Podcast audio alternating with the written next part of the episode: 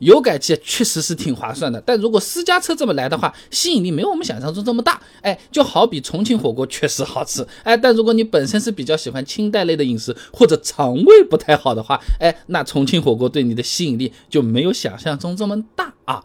那都说划算呢，到底多划算？那以前我们啊视频里面讲过的，一点五升左右排量的家用车，油改气之后的费用呢，大概是每公里三毛钱的样子。那各地的气价不一样，那上下飘飘浮动正常啊。那正常烧油的话呢，一点五排量的车子呢，油耗百公里呢七升差不多了啊。那我住的这个杭州举例子，九十二号油每升呢。八块七毛钱，你换一下，已经超过六毛钱每公里了啊，相当于直接便宜一半了。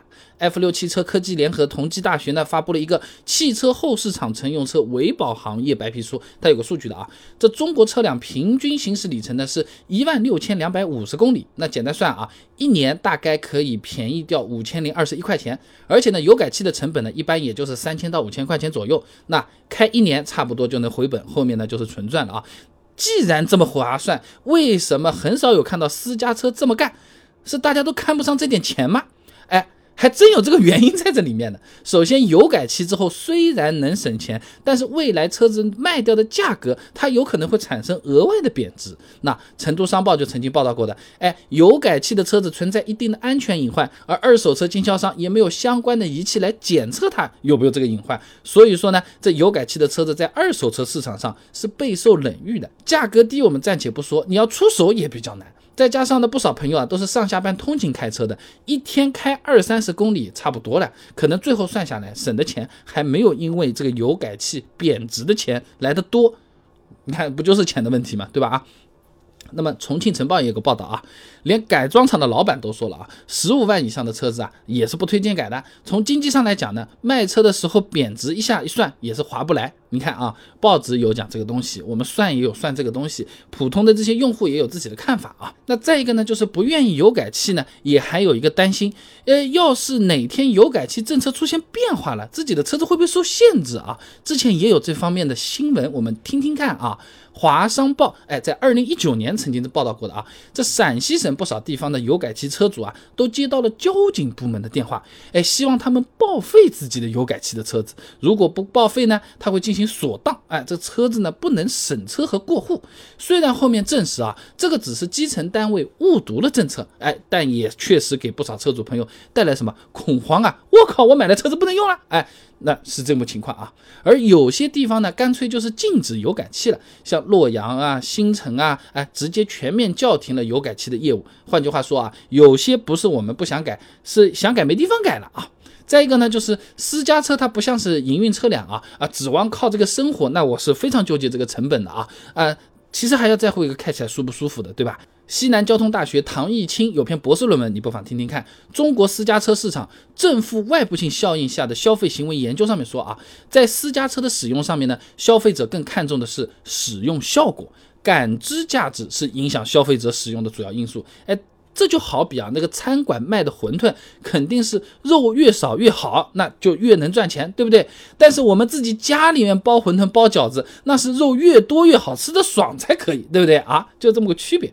那油改气如果没改好，它确实是会影响一部分的驾驶体验的啊。那李红发表在期刊《汽车使用技术》上面的论文《汽车油改气改装技术浅析》里面就提到啊，呃，和汽油相比，天然气密度低，降低了充气效率。那而且天然气呢热值低，在油改气之后啊，发动机功率往往会下降百分之十左右。那虽然也有办法改善，但很多改装店啊没有那么讲究，直接给你能开就好了，你还想怎么样，对吧？那很多朋友就觉得我又不图省钱，把这个东西一改，我从一点八排量变成了一点五几排量。哎，这个好像不划算嘛？那我当初买什么高配呢？呃，我为什么要去纠结这个发动机动力的问题呢？是吧？而且呢，就算真觉得，哎呦，油费高了，厉害了。负担不起来，那相比油改气，我电动车不香吗？也是个选择啊。那自己家里如果有条件安装充电桩的话，那每公里的成本比烧天然气还要便宜。那你比如说比亚迪，请举个例子，纯电百公里电耗十二点二千瓦时，按民用电一度五到六毛钱来算好了，每公里使用成本一毛钱都还没到。